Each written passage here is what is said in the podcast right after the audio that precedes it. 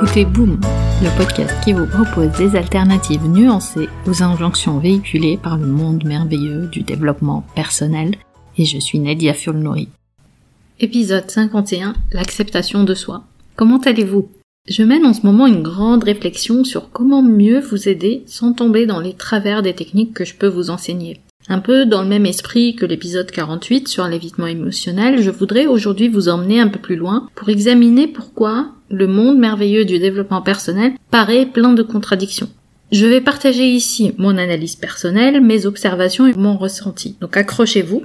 Depuis un an, je décortique avec vous dans ce podcast et je nuance certains concepts. Mais je voulais aujourd'hui vous offrir une vision globale de ce que ces concepts peuvent créer.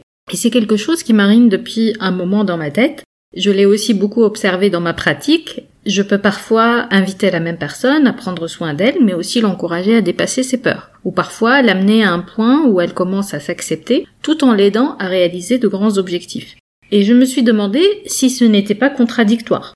Où se situait la frontière? Si vous écoutez régulièrement le podcast, vous avez probablement ressenti ceci. Il y a des contradictions, peut-être aussi de l'ambivalence, plutôt. L'ambivalence de notre condition humaine d'abord. Voilà comment j'analyse les choses. En tant qu'humain, nous aspirons au progrès à la croissance personnelle. Dès notre naissance, on se développe. Regardez seulement comment progresse par exemple un bébé durant les trois premières années de sa vie. Pas seulement en développement physique. Donc le développement et la croissance font partie de ce que nous sommes en tant qu'humains. On grandit, on apprend, on évolue. Et la première raison pour laquelle les messages qui concernent notre développement personnel nous intéressent, ou du moins nous interpellent, c'est qu'en plus de ce besoin de progrès, nous avons une part de créativité en nous. Et nous sommes intrinsèquement des êtres créatifs. Tout le monde, sans exception. Et quand on est face à des messages qui nous invitent à progresser ou améliorer notre productivité, par exemple, ça ne nous laisse pas complètement dans l'indifférence. Le problème est quand ces messages deviennent toxiques pour nous. Quand le dogme, quelque part, devient notre guide. Et que la seule issue devient plus de productivité, plus de performance, de la culpabilité ou de la honte, parfois de la haine de soi. Dans ce cas, le développement personnel n'est plus sain pour nous. Parce que aussi de l'autre côté du spectre de notre humanité, il y a cette part primitive, celle qui va assurer notre survie. Une part de notre condition humaine qui veut nous éviter la douleur, économiser de l'énergie et chercher du plaisir. Et c'est comme ça d'ailleurs que la promesse de bonheur dans un verre de soda va droit au but avec cette part de notre condition humaine. Donc ça, c'était la part qui assurait notre survie. Pensez juste à l'époque où il fallait partir chasser et cueillir pour pouvoir manger et survivre. On avait besoin d'économiser de l'énergie et d'éviter en fait de se faire mal et de chercher du plaisir pour créer d'autres humains qui vont nous aider. C'est un peu le concept. J'ai une conviction personnelle qui, à ma connaissance, n'est pas beaucoup abordée ou en tout cas pas de cette façon. C'est que pour trouver une harmonie dans notre vie d'humain, nous avons besoin d'alimenter les deux parts. Celle qui veut progresser et croître, mais aussi celle qui a besoin de confort. Et on va être en, oscillation entre les deux tout au long de notre existence. Et souvent, on nous fait croire en fait que le bonheur, c'est d'alimenter cette partie confort, à rechercher du plaisir partout. Parfois, on va sentir une pulsion de vie qui nous invite à progresser.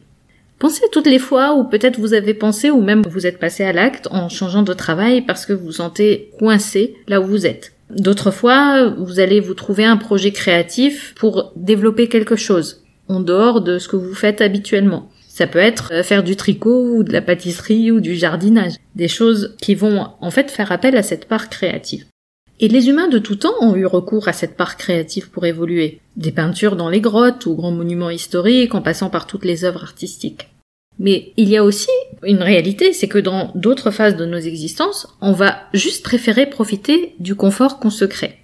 Et rien n'est figé, évidemment. Il y a aussi la vie qui peut nous mettre des épreuves de survie, des challenges, des événements qui échappent à notre contrôle. Et peut-être que dans ces phases-là, on va avoir besoin de la boîte à outils de développement personnel pour nous en sortir. Ou peut-être pas. Et c'est là où il est important en fait d'accepter l'idée que rien n'est supposé être facile et que la vie ne nous doit rien. Une autre contradiction, n'est-ce pas? Parce qu'il y a un prérequis nécessaire en fait à la croissance personnelle, c'est celui d'admettre que vous êtes bien comme vous êtes, que vous vous connaissez, que vous connaissez vos propres réponses et que vous n'avez pas besoin d'aide extérieure.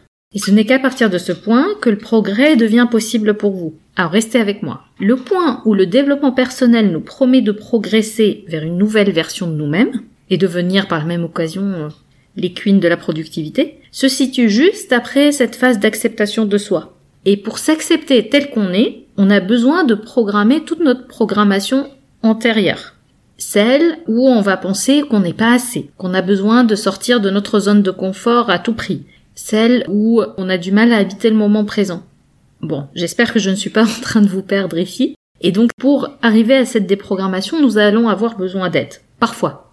Alors c'est sain de vouloir progresser, c'est sain de vouloir s'épanouir, c'est très sain de vouloir euh, des relations harmonieuses, de changer ce qui ne nous convient pas dans nos vies, d'avoir plus d'argent, mais c'est aussi sain de vouloir une forme de sécurité. Et la seule personne capable de vous dire ce que vous voulez vraiment, c'est bien vous. Cela vous demande d'atteindre une forme de conscience de soi, je vous en parlais dans l'épisode 39, qui a pour but ultime de vous permettre de vous accepter, tel que vous êtes. C'est seulement à partir de ce point d'acceptation que vous allez pouvoir mettre à jour la version de vous-même qui vous convient.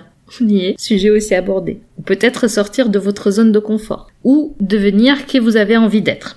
En arrêtant d'analyser ou en arrêtant d'essayer juste d'atteindre la terre promise du bonheur. Parce que le bonheur n'est pas que du plaisir. Le bonheur n'est pas que de la positivité et le bonheur n'est pas de l'exigence exagérée envers soi. Le bonheur est un marathon, le processus de la réalisation de vos rêves. Et je vais vous laisser avec cette question puissante. Si tout était possible, de quoi vous rêvez secrètement? Pour conclure, rappelez-vous que ce n'est pas parce que vous appliquez les bonnes méthodes que le bonheur vous est dû. Vous retrouverez les notes et les liens vers les références citées dans l'épisode sur boom.sofrelab.com. J'ai hâte de vous parler vendredi prochain sur votre application de podcast préférée. En attendant, nous pouvons continuer la discussion. Vous pouvez me retrouver sur mes réseaux sociaux via nedia.sofrelab.com. Ah, juste une dernière chose. Je compte publier des épisodes supplémentaires en bonus de façon moins régulière. Le meilleur moyen de vous assurer de ne rater aucun épisode est de vous abonner sur la plateforme de votre choix pour recevoir une notification à chaque fois que je mets en ligne un épisode. Et si ce podcast résonne en vous, vous avez plusieurs moyens de le soutenir, juste en en parlant autour de vous, en le partageant sur vos réseaux sociaux ou en mettant 5 étoiles sur Apple Podcast et un petit commentaire.